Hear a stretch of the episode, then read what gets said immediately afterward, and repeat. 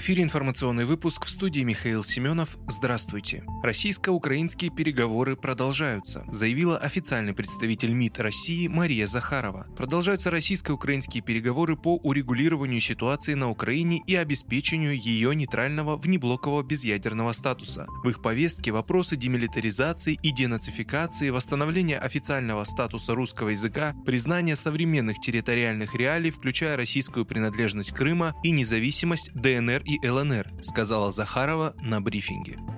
Президент Путин поддержал идею исполнять гимн России в школах и поднимать флаг. О том, что такие церемонии уже с 1 сентября будут проходить в школах в начале каждой учебной недели, накануне сообщил министр просвещения Сергей Кравцов. Он отметил, что подъем флага уже стал традицией во многих учебных заведениях. Это способствует формированию чувства патриотизма у учеников. На минувшей неделе премьер Михаил Мишустин подписал распоряжение, позволяющее обеспечить государственной символикой все школы страны. С идеей поднимать флаг перед уроками в минувшем минувшем году на встрече с Путиным выступил воспитатель Артека Вячеслав Антипов. Президент инициативу поддержал.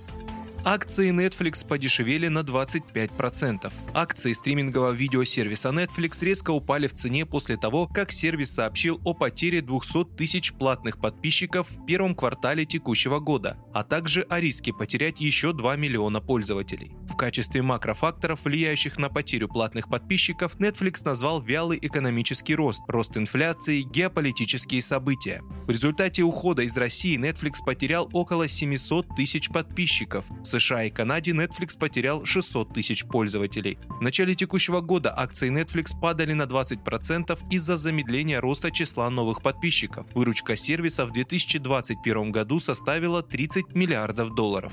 Продажи новых автомобилей в России могут снизиться минимум на 50% в 2022 году. Такой вариант развития событий отечественные аналитики называют позитивным. Эксперты прогнозируют, что по итогам нынешнего года продажи легковых машин в нашей стране снизятся сразу на 50%. И это в лучшем случае. При таком сценарии объем рынка составит порядка 800-850 тысяч автомобилей. Такое заявление сделал председатель комитета автопроизводителей Алексей Калицев.